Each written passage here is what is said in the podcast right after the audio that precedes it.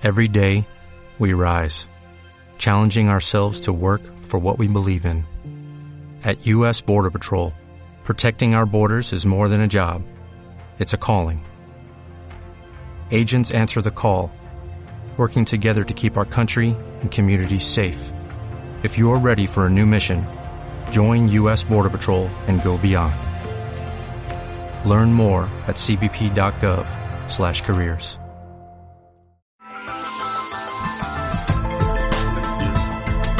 Mundo Digital con Javier Atencia.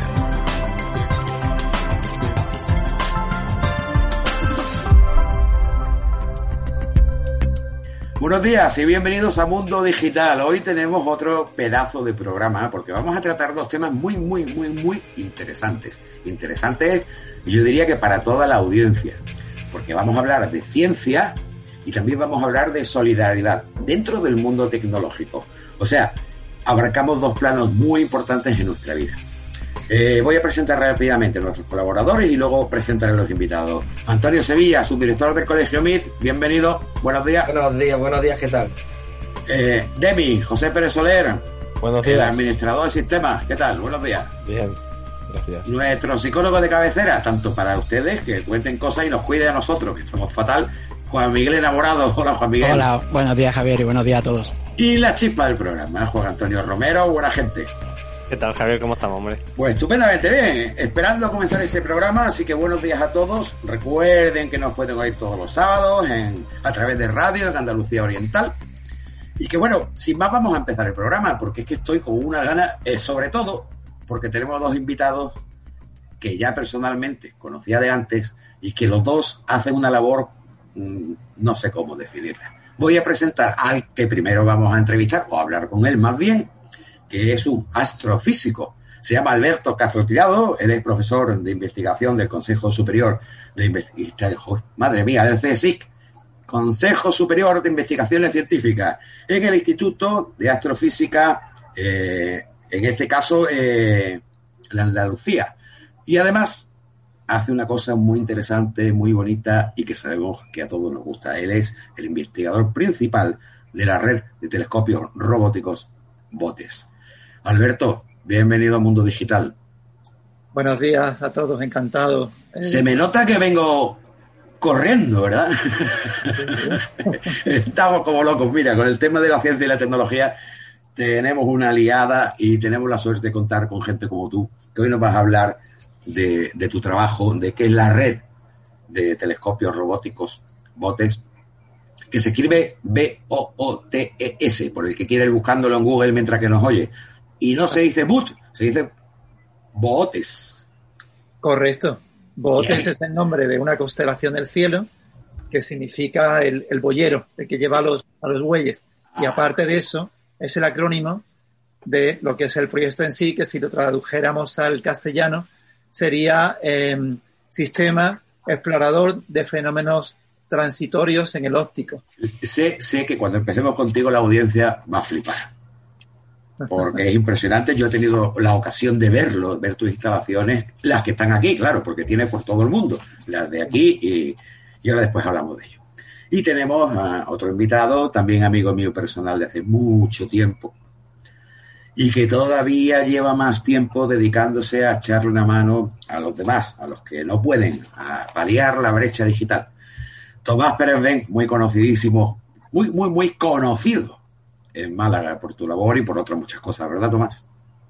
Hola, ¿qué tal? ¿Cómo estás? Buenos días. Pues bueno, lo de conocido no lo sé, ¿no? Sí, Pero sí, sí. Te, voy a, te voy a decir una cosa, me hace una especial ilusión el programa de hoy. Porque creo que ya te comenté, eh, yo de pequeño eh, quería ser astrónomo. No, no otros, niños, otros niños dicen astronauta. y esto es astrónomo, ¿no?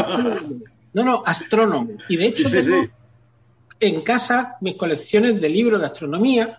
De cuando yo era pequeño, los buscaba, los coleccionaba en alemán, porque Ajá. mi familia, sabéis que es alemana, y eh, uno de los alicientes que yo tenía para ir a vivir a Hamburgo es que mis abuelos vivían a escasos 300 metros del planetario de Hamburgo.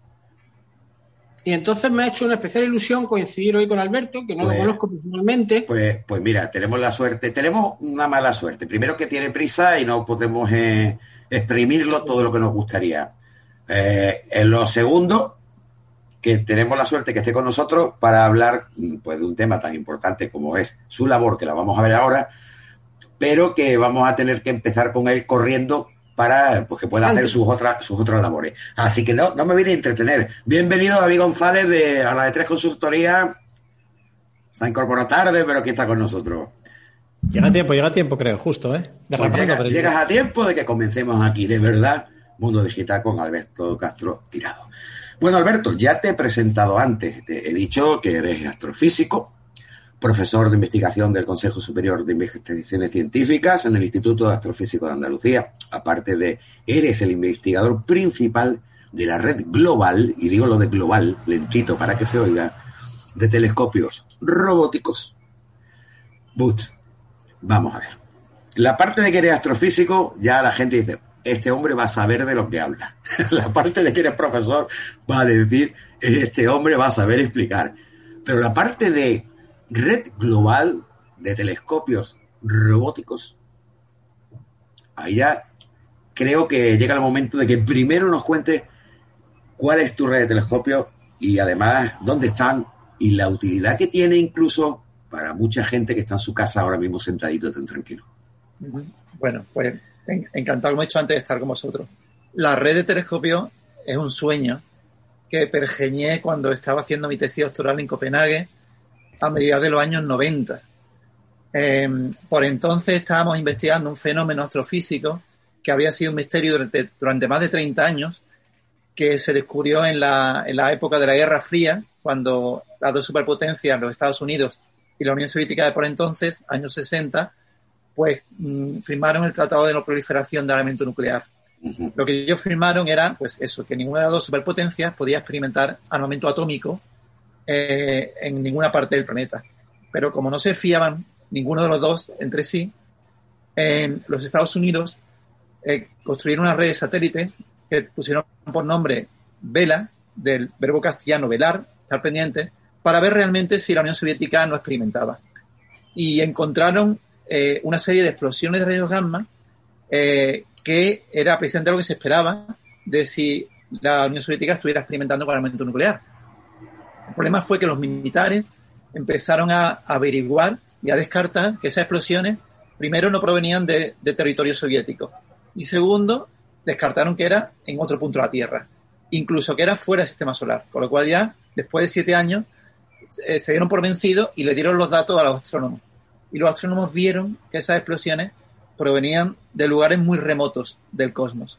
Pues tardamos más de 30 años los astrofísicos en averiguar que esas explosiones eran el fenómeno energético más mm, tremendo que se producía en el universo al ritmo de uno al día. Hoy sabemos lo que son, pero para eso tuvimos que construir una red de telescopios y observar el fenómeno desde Tierra con telescopios para ver la contrapartida visible de esas explosiones. O sea que al final es el resultado de la Guerra Fría, es decir, eh, investigaciones militares, podríamos decir que se ha sabido aprovechar para utilizarla científicamente eh, y no solo militarmente, ¿no? Claro, claro. Entonces al final, pues básicamente lo que eh, lo que empecé a construir a finales de los 90, llevo ya 21 años desde que instalé la primera estación astrofísica robótica en nuestro país, que básicamente era, es la combinación de la astronomía clásica, los telescopios que siempre hemos usado para poner el ojo y, estudiar el universo, con los ordenadores, aplicándolos de tal modo que ellos controlaran totalmente no solo el telescopio, sino la, la, caseta donde el telescopio eh, va ubicado, de modo que cuando sea de noche se abra, cuando sea de, de día se cierra y cuando llueva, etcétera, lo mismo, ¿no? Y entonces, de ese modo, el, telescopio robótico puede responder en cuestión de segundos a esas explosiones que los satélites que están en el cielo detectan. Y eso, me gustaría, eso me gustaría detallar antes. Vamos por partes. Eh, son robóticos. Estos telescopios lo que hacen es cuando ocurre algo en el firmamento, rápidamente se posicionan. Correcto, en cuestión de segundos. Eso, y creo que son los más rápidos del mundo, o por lo menos la última vez que hablamos tú y yo los telescopios que tenemos en, su clase, son telescopios de, categoría intermedia, en cuanto que estamos hablando que son de, un diámetro de 60 centímetros, en, en cuestión de 8 o 10 segundos se posicionan. Y se posicionan recibiendo esas alertas eh, que ocurren porque los satélites que hay en, vigilando el universo, detectando esos fogonazos de rayos gamma que nosotros no podemos detectar en la Tierra, porque la atmósfera hace de escudo, si no realmente la, vida estaría comprometida si los rayos gamma pudieran llegar hasta la Tierra, pero ellos detectan esas explosiones en rayos gamma y cuando ocurren, duran un minuto o así solo, pero cuando ocurren es como si tuviéramos unas gafas eh, y pudiéramos ver rayos gamma, nosotros los seres humanos, veríamos que durante unos segundos, un minuto, eh, todo el cielo se ilumina eh, y se hace como si fuera de día. Entonces, eso es realmente lo que está ocurriendo cuando ocurre una de estas explosiones. Entonces, como yo siempre digo, el fogonazo de rayos gamma es como el, el, llanto del agujero negro que, que, nace en ese momento, porque lo que estamos viendo es el nacimiento de agujeros negros los confines del universo. Y eso lo estamos viendo gracias a tu red de telescopios. Y a los satélites, primero los satélites que están arriba. Y sí, pero está todo enlazado. Claro, todo enlazado. Pero en tierra, eh, eh, sí, los, los, satélites están arriba, pero los telescopios están aquí en tierra. Ahora me gustaría que habláramos sobre las ubicaciones, porque ahora después van a preguntar a nuestros colaboradores y van a salir muchos temas. Entonces, lo primero es las ubicaciones. Es una red global. Correcto, Empezamos porque en Andalucía, para empezar, ya hay telescopios eh, de la red Botes. Sí, el, primero, no de Andalucía, sino de, España, el primer telescopio robótico jamás instalado en España, es el primero de la red, lo instalamos en Huelva, en la sede del Instituto Nacional de Técnica Aeroespacial, en, cerca de Mazagón, al lado del mar. Y el segundo, que es ya el que estamos replicando en todo el planeta, lo instalamos en Málaga, en lo que es Algarrobo Costa, donde está el Instituto de Ortoflor Fruticultura Subtropical y Mediterránea, que es un instituto mixto del Consejo sobre Investigaciones Científicas y de la Universidad de Málaga. Y ahí rodeados de aguacates, de mangos, de pitayas. Yo tengo, tengo la suerte, la suerte loca, he tenido la suerte loca de poder estar con Alberto en ese telescopio, con Alberto y sus investigadores allí. Y he podido, de hecho, bueno, ustedes tienen también la posibilidad entrando en mi canal de Mundo Digital, buscan Mundo Digital, le dan, sobre todo es más fácil en el navegador del ordenador. Le dan a búsqueda y pongan telescopio, porque hicimos un par de vídeos. Uno, una entrevista que le hizo Alberto, que nos contaba muchas cosas interesantes, y dos, a uno de sus investigadores, hicimos que desarmara el telescopio. O sea, lo van a ver por dentro y las partes que lo componen. Eso está en nuestro canal de YouTube, Mundo Digital TV, así que para que lo vean, ya que aquí solamente pueden oírlo. Bueno, eh, sigamos. Eh, empezó todo en Huelva, posteriormente en Málaga, en Algarrobo, y a partir de ahí exportas ese diseño, digo exportas, quiero decir, te basas en el diseño del telescopio ubicado aquí en Málaga para instalarlo en otros lugares del mundo. ¿Como cuáles? Correcto, pues sí, lo, que hemos hecho ha sido el, telescopio, no solo el telescopio, sino lo que es la estructura que alberga el telescopio y el sistema de control, es lo que hemos ido clonando y en el año 2009 ya nos fuimos al sitio más lejano que podemos ir, que es Nueva Zelanda, nuestras antípodas. Allí instalamos la estación 3 de la red en el año 2009. En el año 2012 nos, nos fuimos a China. Realmente teníamos que haber ido a Rusia, lo que pasa que problemas aduaneros, etcétera, al final nos hicieron, una vez que estaba ya la instalación o el contenedor en el puerto, puerto de San Petersburgo, tuvimos que eh, traerlo de vuelta y mandarlo a China, que fue una alternativa que nos dieron, y, fue la primera instalación extranjera, eh, si no extranjera, española seguro, en, en China, 2012. Ya hay más, ¿no? Y eso fue en 2012. 2015 nos fuimos a, a México, en Baja California, cerca del Pacífico, muy cerca de la frontera con, desde el Observatorio de México vemos Estados Unidos, de hecho, en, la lejanía, y con la Estación de México completamos la primera red eh, robótica de telescopios de cualquier país en el hemisferio norte. O sea, España, yo puedo decir con orgullo que fue el primer país eh, por delante de Rusia y de Estados Unidos que en el hemisferio norte completó la red en los tres continentes, Asia, Europa y América. Y seguimos. Em, el paso siguiente ha sido Sudáfrica. Nos queda Sudáfrica y Chile. ¿Qué ha pasado con Sudáfrica? Pues que nos ha pillado la pandemia por medio. Vaya. Pudimos enviar el contenedor en enero del año 2020 a Sudáfrica, pero cuando llegó eh, en marzo, porque son, fueron un mes y medio así, cuando llegó en marzo ya estábamos en estado de alarma, ya pues todas las restricciones habidas y por haber, y ya era imposible viajar a Sudáfrica porque cuando mandamos los telescopios, pues lógicamente tenemos que nosotros a instalarlos y estar un mes instalándolo, haciendo pruebas, etcétera. Ya no pudimos ir y eh, en un almacén en, Sudáfrica está guardado todo, esperando a que mi equipo pueda viajar. Eh, no sé, confío que sea este año, a lo mejor en otoño, y poder terminar la instalación, de modo que ya solamente nos quede Chile. Si todo va bien eh, y la pandemia nos deja, entre final de año y 2022 deberíamos completar la red en todo el mundo. Y ahí estamos a ver si somos nosotros o solo Estados Unidos quien se va a llevar el gato al agua, porque a ellos les queda solamente una estación, la del Tíbet. A nosotros nos quedan una y media. Eh, esperemos, esperemos que seamos los primeros. Oye, es que España la verdad es que eh, estamos haciendo hitos. Hace poco eh, tuvimos de entrevistado aquí a Javier Laserna Y, la verdad fue también sorprendente. Y, creo que después de Javier, a otra persona, a Carlos Fontanot, no sé si tienes el, conoce o algo. Este es el responsable de imágenes de la Estación Espacial Internacional de, la ah. NASA.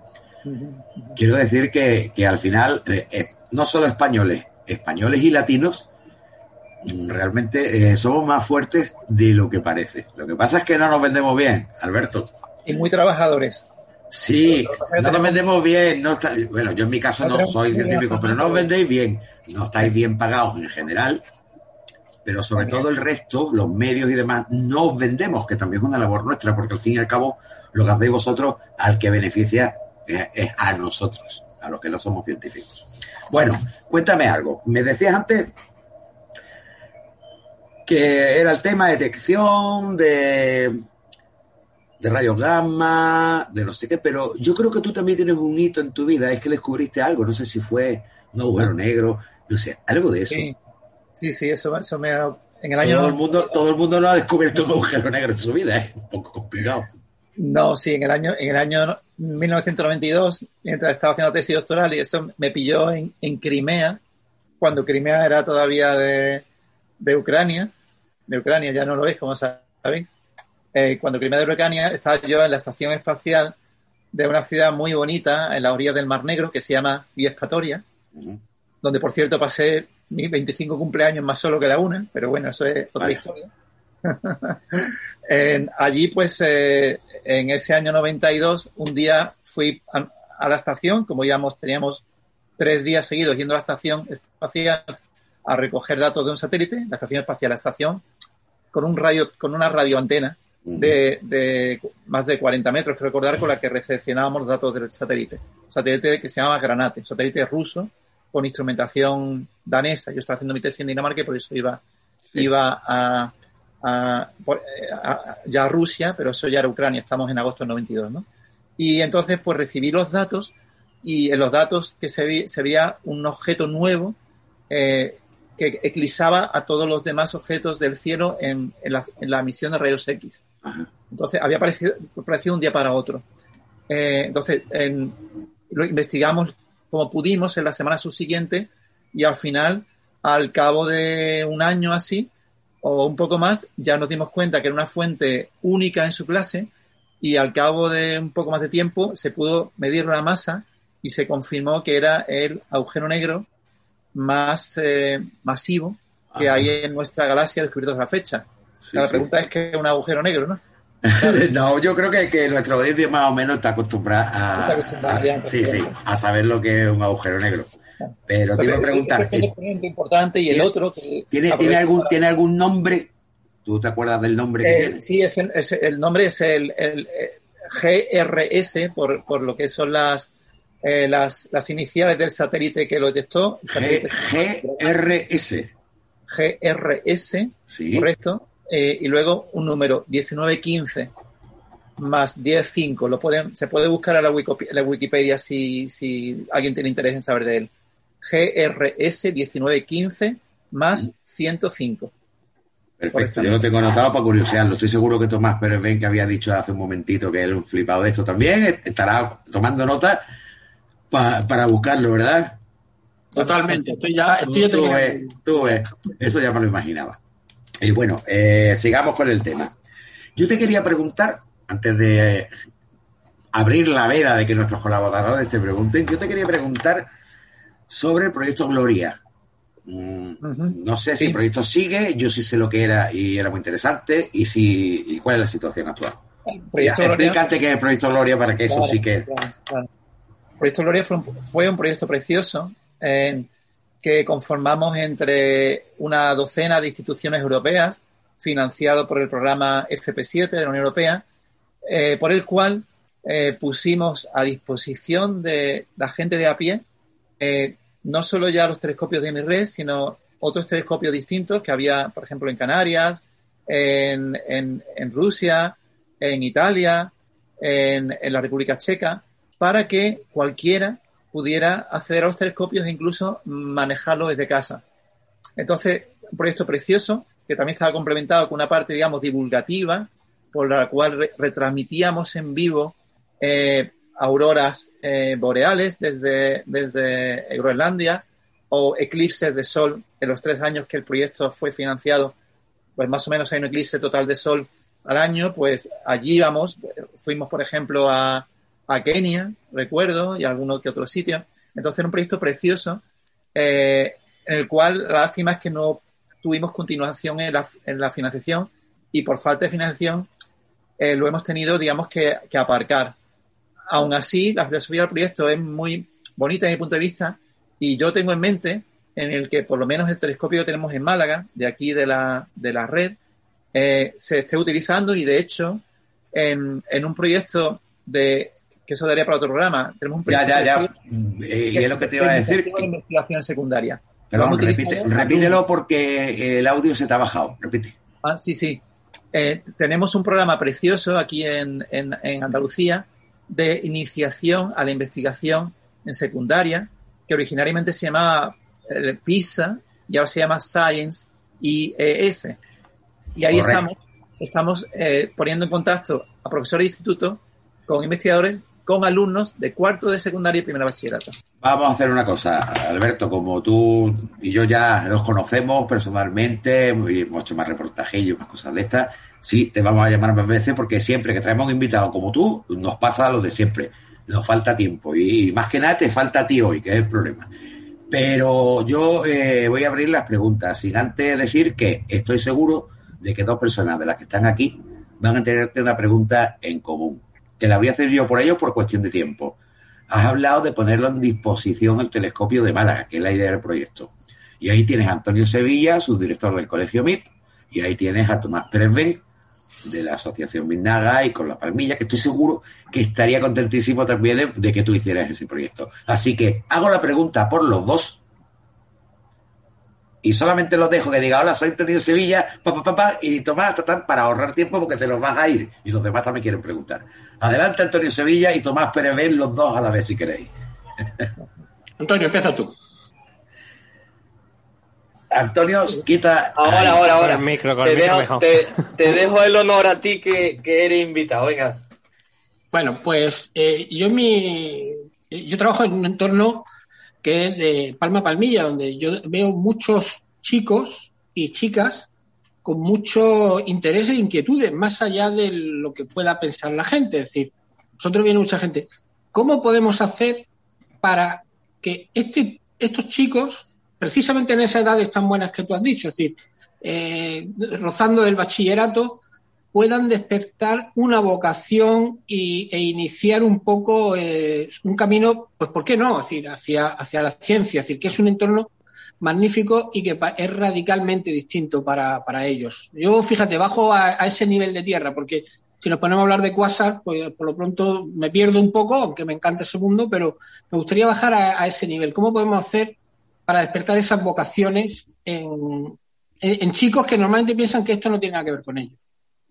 Chicos y chicas. Yo, lo, que os aconsejaría es que eh, estéis pendientes o, a través de Javier, digamos, me paséis vuestros contactos y cuando empecemos el curso que viene ya, porque este ya, ya hemos empezado, en, otra vez pongamos en conocimiento de, de los centros educativos los proyectos en, el abrigo, al abrigo del, proyecto Science IS, pues es importante que algún profesor de, los, del centro, que normalmente suele ser profesor que, de ciencia, matemática, biología y tal, digamos, mm, se apunte y se coordine con, con nosotros, con los investigadores, para que según los intereses del alumnado, proyectos hay muchos y muy variados. O sea, está el proyecto mío de astronomía, pero hay proyectos también relacionados con química, con, biología, con ingeniería, eh, incluso con, historia. O sea, porque estamos hablando de, no solamente de ciencias, sino también de humanidades, ¿no? En el fondo lo que se trata es iniciar la investigación, tanto en humanidades como en ciencias, aunque más proyectos de ciencias, pero también de humanidades, a, ese alumnado que a lo mejor no tiene claro eh, por qué decantarse, pero sí sabe que a lo mejor que le gusta la ciencia o que le gusta la humanidad y entonces puede eh, salir de lo que es el centro educativo. Eh, son tres mañanas las que ellos tienen que ser el centro educativo. La primera vez es la reunión inicial que hay en la Universidad de Málaga antes de, Navidad. Normalmente hay que hacer el contacto en noviembre o así, y en Navidad se tiene la primera reunión, de ahí ya se hacen grupos, y entonces de cada centro a lo mejor hay 8, 10, 20 alumnos interesados. No trabajan los, todos juntos, sino de, cada centro a lo mejor dos van para un proyecto, tres para otro, cinco para otro, y van a, formar grupos con alumnos de otros centros, no solamente de Málaga Capital, sino también de, la provincia, porque hay institutos de, Marbella, de Benalmádena, de Fongirola, de Antequera, que también están participando, y entonces eh, hacen trabajo colaborativo y luego salen de los colegios y, participan en proyectos de investigación dirigidos por, por científicos. Entonces, al final, durante esas tres sesiones, hace un proyecto de investigación que le ponemos nosotros. Por ejemplo, los que están conmigo vienen al, a ver el telescopio BOTES 2 y lo ven y luego también lo usan. Y luego desarrollan un proyecto y al final terminan presentando en el Congreso eh, interprovincial, que suele ser en mayo, con alumnos de, de, Sevilla, de Jaén, de Córdoba, etcétera, ¿no? Entonces, es una experiencia fabulosa y que yo animo a que participéis, tanto los centros no hay restricciones, puede ser un centro público, puede ser un centro concertado, puede, puede ser un centro privado. No hacemos distinciones. Y realmente la experiencia es provechosa, eh, lo sabemos por los alumnos lo que dicen, y luego al final eh, ahí surgen vocaciones. Y luego de algún modo tienen también nuestros contactos. Entonces yo de algún modo he seguido luego tutelando a algún alumno que ya está haciendo la carrera, por ejemplo, ahora y demás. Con, mucho gusto, ¿no? Entonces. Hagamos una cosa, hagamos una cosa, Alberto. Eh, ya que ese mensaje, se la pregunta Mm, te la he hecho yo, te la he hecho Tomás y te la ha hecho Antonio Sevilla, aunque el pobre no haya abierto la boca. Pero supongo que nos oyen de muchos colegios, de Andalucía, de Málaga, de Granada, de Jaén. Eh, para que puedan contactar con vosotros, si te parece bien, le voy, a darles a la audiencia el correo electrónico info arroba mundodigital.net, repito, info arroba mundodigital.net que si quieren que los ponga en contacto con Alberto Castro Tirado, el astrofísico que está hablando para este tema, me envíen los correos. y con Javier Cáceres, que es responsable de, de Science es en Málaga. ¿Perdón? Y con Javier Cáceres, que es responsable del proyecto Science Correcto, pero digo, para que puedan acceder rápidamente a ti, eh, yo hago de, digamos, de recolector info arroba mundodigital.net y me dice, pues tengo interés en conectar con Alberto Castro Tirado y ya. Cada uno que me lo exprese como quiera que ya después ya Alberto y yo pues le voy mandando los correos a él. Eh, Alberto, el que tiene prisa eres tú. Todavía tenemos un poquito de margen contigo. No sé, ¿alguno de mis colaboradores que quiera preguntar algo?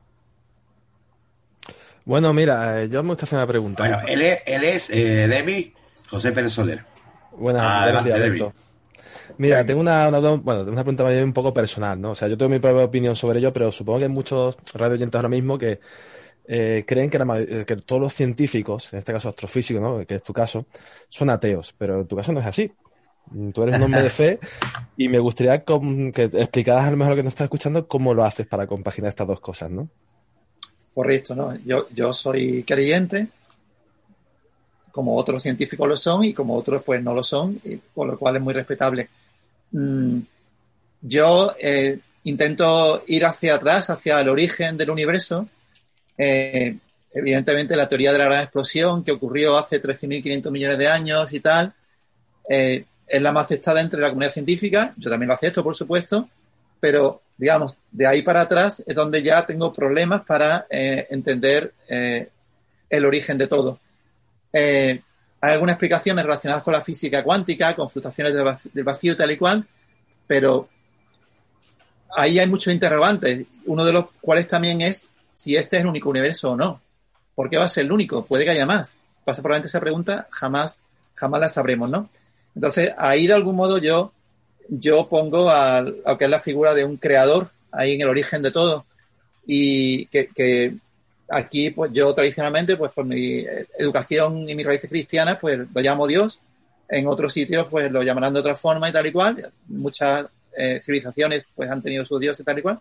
Y luego, aparte de eso, también he tenido experiencia, digamos, mm, propia, que también de algún modo me han, me han servido para profundizar esa creencia, ¿no? Y yo creo que el diálogo fe-razón está, está ahí. Yo creo que no son, no son excluyentes, Evidentemente, con la razón se pueden explicar muchas cosas y está claro que los que somos creyentes sabemos que la Biblia no se puede tomar al pie la letra, sino está escrita de la forma en la que se escribió para la gente de aquella época, etcétera. Y, y, se puede compaginar mm, muchas de las cosas de la creación y del Génesis con cómo, digamos, se puede adaptar a lo que es la visión actual de la ciencia, ¿no? Entonces yo, de algún modo, no veo contradicción entre una cosa y otra y, de, hecho, de hecho, Alberto, me vas a permitir que haga una recomendación a, a Demi también, siendo el de Mundo Digital como es. Eh, Demi y la audiencia, os vais a Mundo Digital TV en YouTube. Buscáis Dios en el buscador. Y hay un especial que hicimos con varios científicos, eh, con filósofos, eh, en el que hablamos precisamente eso. Es un debate y era una postura muy interesante. Se llama ¿Existe Dios en la ciencia? ¿Está el alma en el cerebro? Eso es como se llama nuestro vídeo, que está en Mundo Digital TV en YouTube. Con científicos. Eh, no estaba Alberto, creo yo recordar. No, Alberto, no, no estuviste tú en ese, en ese programa. No, estuve yo, Javier. pero, hay varias gente que vas a conocer si, si entras ahí, como por ejemplo estaba eh, la profesora María Zaldalía, que en este caso titular de investigadora en neurofisiología, Víctor Fernández, eh, Fernando Muñoz, catedrático de Ingeniería de Sistemas, Antonio, Antonio García Linares, que también lo conocerá, de Valen Dynamic, Fernando Wolf Alonso, eh, este hombre es eh, catedrático de Historia Antigua, investigador sobre mitos y género y, bueno, en los de punto digital. Y ahí hay un debate precioso en el que más o menos la conclusión, Alberto, es la que tú le has dado a Demi. Hay que mantenerse en dos mundos aparte. Es cuestión de fe, simplemente. Si tienes fe, pues tienes fe. Muy bien. ¿Alguna preguntita más antes que se nos vaya? Juan Miguel Enamorado, psicólogo de cabecera. Sí, voy a hacer una pregunta, pero estamos hablando de telescopio, pero voy a hacer una pregunta muy terrenal. Eh, quería preguntar cuánto cuesta esa red de telescopio o cuánto cuesta cada uno de esos red que se están, de esos telescopios que se están montando en red y quién lo paga, a través de qué financiación viene esto, si viene europea, si es española, cada país aguanta su parte. Pues, sí, eh, sí, muy, muy, muy, para tu pregunta. Eh, cada estación básicamente supone un cuarto, un cuarto de millón de euros eh, completa eh, y eh, como no es una cantidad de dinero despreciable, por eso llevo 20 años para intentando, intentando terminar la red, ¿no? Entonces la financiación en este caso es financiación bien autonómica de la Junta de Andalucía a través de los proyectos de excelencia que se llama, o bien del Ministerio en sus distintos nombres, ciencia y tecnología, mm, eh, competitividad, etcétera, en los distintos gobiernos que han ido viendo eh, el interés del proyecto, los resultados científicos que hemos estado eh, obteniendo y que nos pone a España en un punto competitivo. Entonces, financiación autonómica o estatal, 100%. 100% española, ¿no?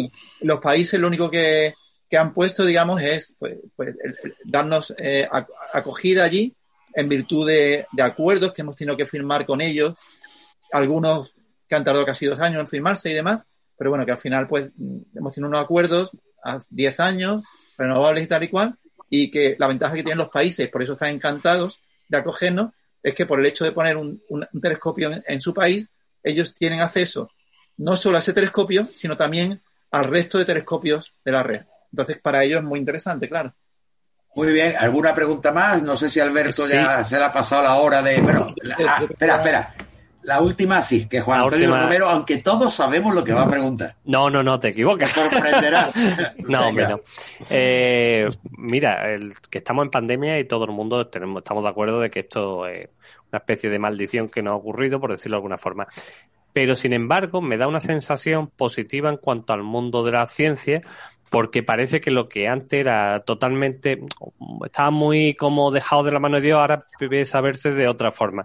¿Crees que desde el punto de vista actual la ciencia se le está dando más valor que en cuestión de hace dos años? Eh, sin duda, sin duda, sin duda. Está claro que esta pandemia, una de las cosas positivas, pocas, pero positivas que ha tenido es que creo que la sensación a nivel del público de a pie, de la gente de a pie, de que eh, la superación, el salir adelante, el vencerla, eh, no es si, eh, si, vamos de la mano de los científicos. Y, creo que eso ya era hora de que se supiese, que si, sin ciencia no hay futuro y creo que la mejor inversión que se puede hacer un país es dedicar una cantidad sustancial de su presupuesto por lo menos el doble de lo que tenemos ahora, que es lo que estamos intentando llegar en cuestión de unos años, para invertir en, investigación y, desarrollo, que eso, aparte de ser eh, bueno y, de mejorar nuestra salud, como ya estamos viendo ahora con las vacunas españolas que van a salir para el año 2022, que serán iguales o mejores que las que tenemos ahora mismo, eh, está claro que van a poder fomentar el que, el que haya una eclosión de nuevas empresas, de puestos de trabajo, etcétera, ¿no? Entonces va un poco ah. parejo y sin duda, sin duda que... Alberto, eh, Alberto, eh, se nos va el tiempo y se te va a ti. Ya te has pasado del. Pero solamente. vale, pues te voy a despedir con una pregunta que no nos vas a contestar hoy, que es la pregunta que yo creí que iba a hacer Juan Antonio Romero, que se la hizo a Carlos Fontano de la NASA y la verdad nos rimos. No, no quería repetir. Existe. Eh, Tú que tienes los telescopios, ¿hay vida fuera del universo? Bueno, o, de, de, nuestro planeta, del espacio. No la contestes, no la contestes. Eso es lo que te iba a decir. Te dejamos la pregunta así extraterrestre para la próxima vez que venga. Oye, pues, muchísimas gracias. Gracias, Alberto. Un placer. Adiós, adiós. Adiós. Bueno, seguimos con el programa y la verdad que, que ha sido muy interesante todo lo que ha dicho Alberto. Las preguntas han sido muy buenas, sobre todo la de Juan Antonio Romero, que hoy no ha sido broma. Y, es verdad, ¿eh? la realidad es que hay que ayudarles también por parte de los medios a que esa humanización del científico, que parece que es alguien que está en su laboratorio con la pata blanca y que de allí no sale y que no tiene vida social, se rompa y que se dé en valor realmente su trabajo. Ya que no se le da económicamente a los científicos en España, hombre, por lo menos que los que hacemos algo de comunicación nos acordemos de ellos y le demos un pequeño empujón. Bueno, vamos a seguir hablando del tema, ahora del tema tecnológico, con otra persona que al final no veas cómo nos comemos el programa, Tomás Pérez ven, ¿eh? Vaya, vaya, vaya. Mira, teníamos más temas para hoy. Eh, yo había dicho a mi gente, no os preocupéis, nos va a dar tiempo hablar del tema psicológico, del tema no sé qué, y, la verdad que no. Fíjate que Juan, que Juan Miguel enamorado hasta se ha quitado del medio, no sé si volverá. Ah, pues, que hablar de la estrella da para mucho, ¿eh? Sí, pero es que tu tema también. Vamos a ver. Yo quería eh, que estuvieras aquí en el mundo digital. Ha sido la invitación que te hemos hecho nosotros. No es que tú has dicho, oye, oye, porque sabemos la labor tan importante que estás haciendo para que esas personas, esas familias, son niños, son mayores, que, bueno, por desgracia, no tienen economía para tener un dispositivo en casa que les pueda servir para trabajar, para estudiar, para buscar trabajo o para divertirse, todas esas cositas, eh, la verdad que mm, es una labor importante. Pero nos gustaría saber, primero, cuál es tu labor, cómo lo haces y segundo, cómo el resto de las personas, los oyentes, podemos colaborar con alguna acción de las que tengas previstas. Pues, Primero, preséntate tú. Muchas gracias, por, muchas gracias por invitarme, por acordarte de, mí. Eh, ya nos conoces hace mucho tiempo. Eh, yo soy Tomás Pérez y represento a la asociación ASID. Y es una asociación muy veterana. Llevamos ya más de 30 años trabajando. Fíjate tú, en principio la asociación se creó para impulsar desde la sociedad civil la puesta en marcha del Parque Tecnológico de Andalucía. No tiene nada que ver. Pero pronto mm, nos dimos cuenta que de alguna manera todo este conocimiento que hay en el parque tecnológico tenía que pasar también a la sociedad, ¿no? mientras las empresas se desarrollan y tiene el parque el éxito que tiene actualmente. Entonces empezamos a trabajar en torno a mediados de los 90, mientras Alberto andaba descubriendo agujeros negros, pues nosotros estábamos en una, en una barriada que está considerada también para mucha gente, por desgracia, como un agujero negro, aunque la fama es, es injusta. Sí, sí, eh, entonces, el, eh, una de, de, las líneas que tenemos, hemos, hemos, optamos por trabajar en distintas líneas, pero una de ellas era ya entonces la ruptura de la brecha digital. Y lo decíamos aquí muy claramente, y lógicamente las prioridades aquí eran otras, eran sobre todo el empleo, salir el día a día adelante, y en el 94 la tecnología no era una prioridad. Pusimos en marcha un aula, funcionó bien, lo hemos vuelto a reactivar, pero haciendo de puente entre la tecnología y la sociedad, nos planteamos qué hacemos con los ordenadores que ya no usamos. Hablo de ordenadores, tablets, todo dispositivo electrónico. Muchas veces están en los cajones, y entonces decidimos intentar aprovecharlo y bueno, hemos retirado los ordenadores, lo hemos formateado, le hemos instalado software libre. Eh, concretamente estamos ahora con una distribución de Linux Mint y Linux MX, según el equipo, y, y los ponemos a disposición de familias sin recursos y asociaciones sin ánimo. Y es verdad que, a la gente le está viniendo muy bien, más en, estos, en esta época, ¿no? Sido muchos equipos ya distribuidos. Bueno, como nos vamos a enrollar contigo casi que hasta acabar el programa, yo me gustaría, para que no se nos pierda en toda la conversación y poder dar vía libre también a los comentarios y preguntas de, también de los colaboradores, que digas lo primero, cómo pueden contactar contigo las personas o empresas que tienen un ordenador o una serie de ordenadores que al final van a tirar o que no están usando para que pueda ser el ordenador de una familia que lo necesita. Las personas que lo donan, pero también las personas que lo necesiten. Es decir, ¿cuál es la forma que tienen ambas partes de conectar contigo? La página web de referencia es www.lapalmilla.com. Esa es la página web de referencia. También puedes hacerlo por correo electrónico info@lapalmilla.com o a través de teléfono móvil, bien por llamada, bien por WhatsApp al 628 737373. Lo repito un poquito. 628 737373. Ahí pueden contactar con vosotros, ya sea familias que lo necesitan, como empresas o particulares que tienen un ordenador guardado en el armario, porque ya no les sirve para jugar y lo tienen allí, bueno, hasta que se acuerden o necesiten espacio para más cosas, ¿no? Sí, sí, totalmente. Perfecto. Pues repito yo, eh, contactar con Tomás Berbén, con ASIT, www.lapalmilla.com. También pueden por correo electrónico a info.lapalmilla.com o mandándolo en WhatsApp al 628-737373. Facilísimo. Eh, recordadme que lo repita cuando acabemos con, con la entrevista. Venga, pues eh, eh, quiero que mis colaboradores participen un poquito más tiempo porque es que al principio no han podido. Así que Juan Miguel Enamorado, después Antonio Sevilla y ya según me vayan diciendo ellos. Hola Tomás, mira, te quería hacer una pregunta. Eh, sé que la asociación vuestra lleva muchísimos años y entonces quería preguntarte cómo habéis visto vosotros la evolución de, o mejor dicho, la interrupción o la irrupción de las nuevas tecnologías en la sociedad, especialmente pues en estas sociedades, ¿no? en el barrio de La Palmilla o en la juventud, ¿no? Es decir, qué cambios se producido en estos años de, esa época prehistórica en la que no teníamos móviles, eh, internet no existía. De hecho, me acuerdo el primer ordenador con internet que había en el parque tecnológico, en la cafetería, creo que estaba, que nadie sabía qué hacer con él. y entonces, ¿cómo ha, ¿cómo ha evolucionado todo esto y cómo lo habéis visto vosotros que tenéis la experiencia de haber participado durante tantos años? Pues eh, es muy interesante la pregunta que tú haces porque además no lo citaría solo en la experiencia de, la palmilla, porque nosotros actuamos en más sitios, ¿no? Eh, eh, la irrupción de las nuevas tecnologías nos permite a todos, en principio, estar en igualdad de oportunidades, pues, por ejemplo, para echar una documentación. No tienes que desplazarte al centro o a otra ciudad a presentar el papel en una ventanilla. Por ejemplo, escribir tu niño al colegio o, o lo que sea. Pero al final hemos conseguido que esto pase como en los maratones, que haya dos líneas de salida. La línea delantera, que es la de las personas que están más preparadas, que son cuando, bueno, las carreras dan el pistoletazo de salida y salen todos como, como toros, ¿no? Corriendo. Y luego una segunda línea más trasera, que es la de los que no estamos tan preparados. Entonces, eso es el efecto que se ha conseguido con el tiempo.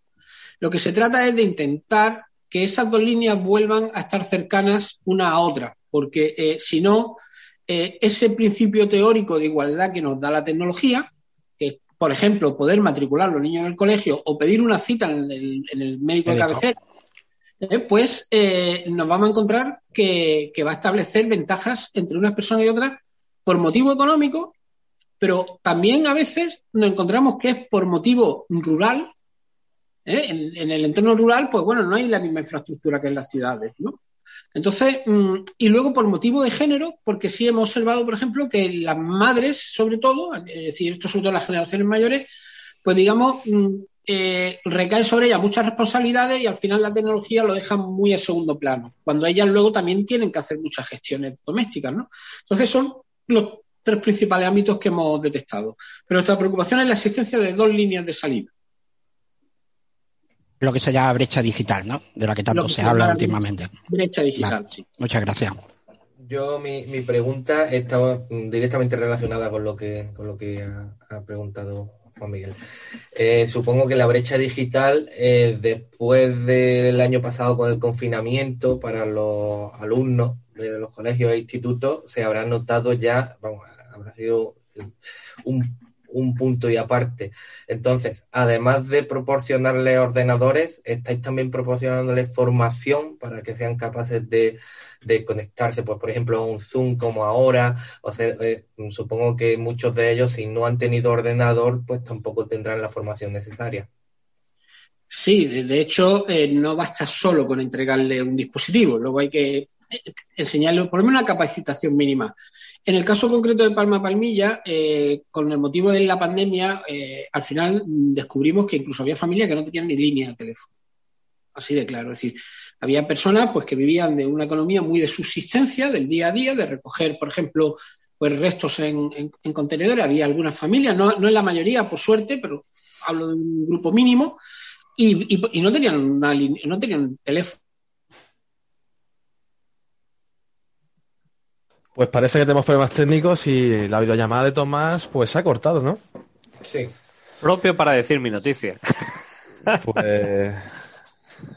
Adelante. Esperamos, esperamos que reconecte. De todas formas, Demi, tú ah, mira, Aquí está, aquí está, aquí está. recuérdalo, Demi, ya que mientras tanto. Bueno, yo quiero recordar a nuestros radioyentes que si desean contactar con Tomás para ayudar, ayudar en nuestro proyecto, pueden hacerlo a través de la página web www.lapalmilla.com al correo electrónico info arroba lapalmilla.com o a través de WhatsApp o por llamada telefónica en el número 628737373.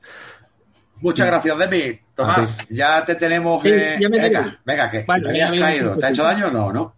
No, no, no, no, no he sobrevivido. He sobrevivido ¿eh? No, eh, como iba diciendo, eh, efectivamente hay que capacitar a la gente, ¿no? Y en, colaboración con asociaciones de, la barriada en un programa cooperativo que se llama Proyecto Hogar y con el ayuntamiento, eh, primero facilitamos más de 100 líneas de teléfono a estos jóvenes para que se pudieran conectar. También facilitamos pues cerca de 100 ordenadores, ya la cifra se ha superado ampliamente, para que se pudieran conectar y además tenemos, estoy hablando de un aula donde nosotros enseñamos a la gente a capacitar y luego el profesorado y bueno, y toda la comunidad educativa pues también apoya esa capacitación. La comunidad educativa, por cierto, está jugando un papel muy importante en este proyecto. Son varios los colegios e institutos que se han implicado directamente con, la iniciativa y, la verdad es que estamos muy contentos.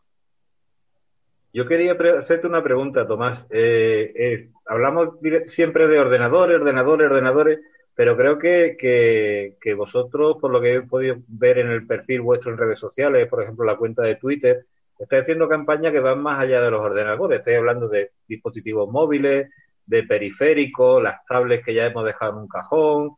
Eh, ¿Qué requisitos más o menos eh, o qué es lo que le pedís a esos dispositivos? Básicamente que en, la medida de lo posible que sean funcionales, es decir, que no, si, si se puede evitar que nos den un equipo que está roto, pues pues mejor. Pues nosotros lo que, lo que hacemos es los, reparamos. Por ejemplo, tenemos ordenadores y estamos entregando ordenadores y yo estoy usando uno del año 2008.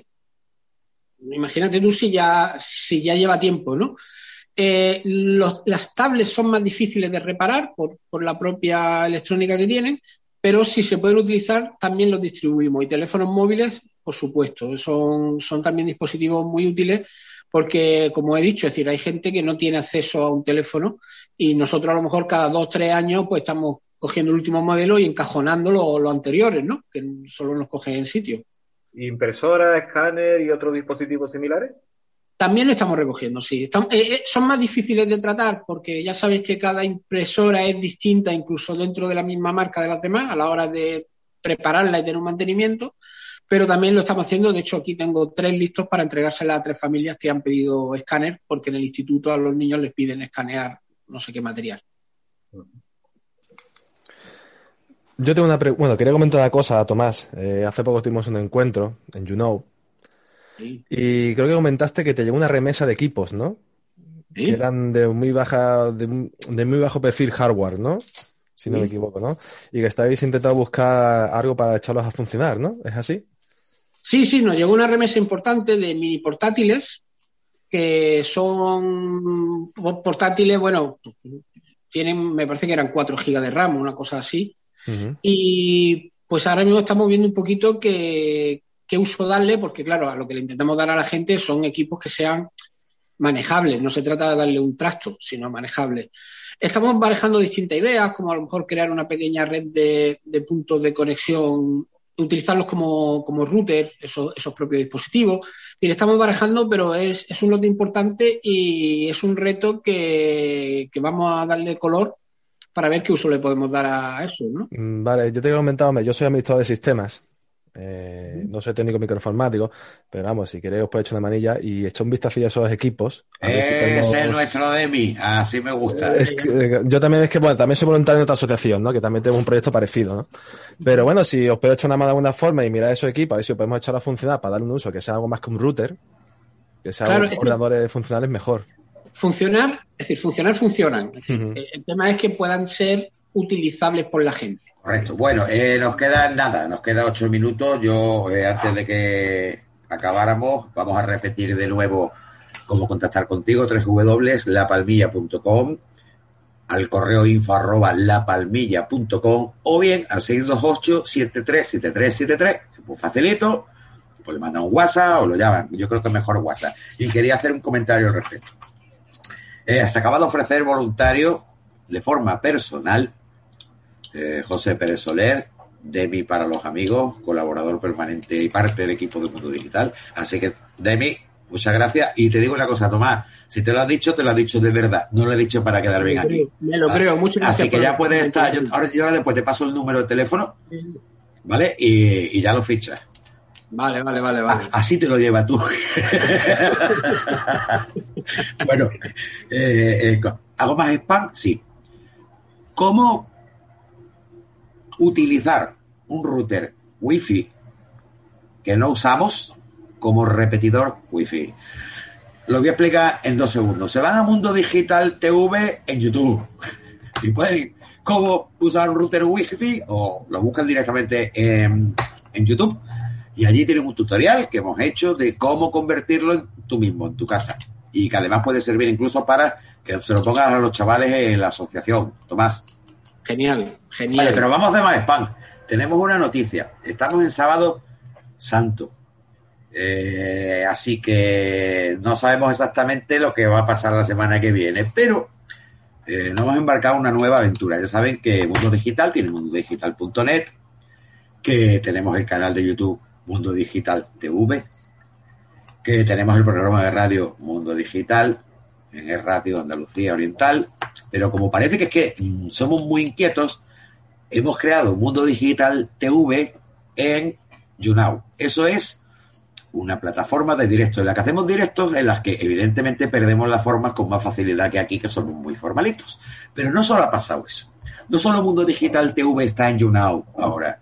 Es que también Demi, José Pérez Soler, también está allí y en este caso para que veáis que es muy bueno, se llama Santa Tecla.